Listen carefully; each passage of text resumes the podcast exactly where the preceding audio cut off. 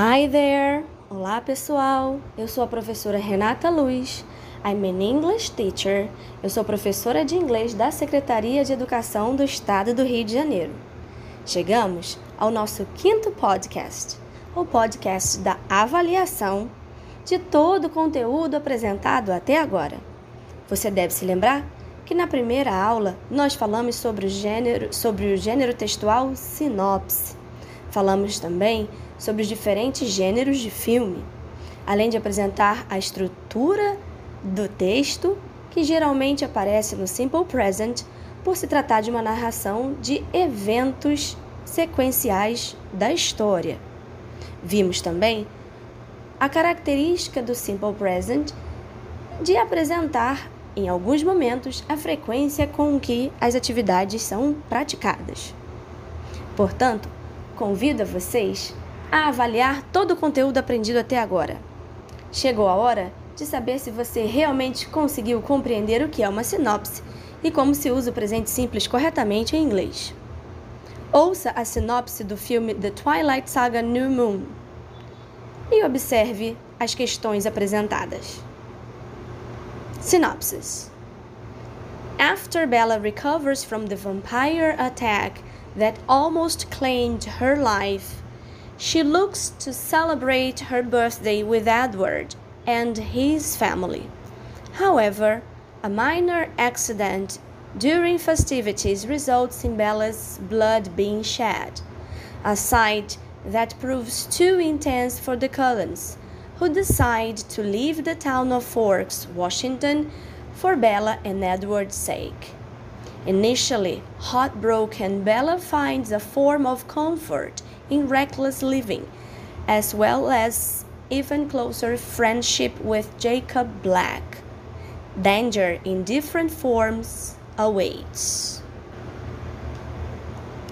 Agora, te convido a escolher a forma verbal correta que completa algumas das sentenças sobre a sinopse do filme The Twilight Saga New Moon. Bella and Edward is or are the main character of the film. A escolha está entre os verbos is or. A resposta correta é are, porque estamos falando de duas pessoas, Bella and Edward. Letra B. Bella recover or recovers from a vampire attack. A escolha entre as opções recover or recovers. Vamos escolher aquela que tem o final S, recovers, porque Bella é ela, she. An accident happen or happens during the festivities. Estamos entre as opções happen ou happens.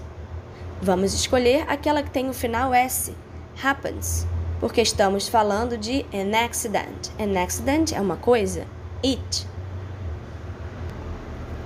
Quando fazemos perguntas no presente simples, podemos responder sim ou não se essa pergunta for feita com o verbo auxiliar começando a pergunta.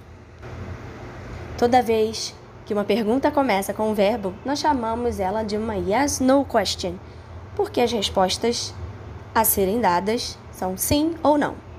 Exemplo: Does Bella recover from a vampire attack? A pergunta começou com o verbo auxiliar does, porque Bella é ela, she. Opções: Yes, she does. No, she doesn't. Resposta certa: Yes, she does. Does Bella celebrate her birthday with her mother? Yes, she does, or no, she doesn't. Resposta correta: No, she doesn't. Convido a você a responder as três perguntas que eu vou fazer agora sobre você mesmo. Todas as perguntas utilizam a expressão how often, que foi apresentada na aula passada.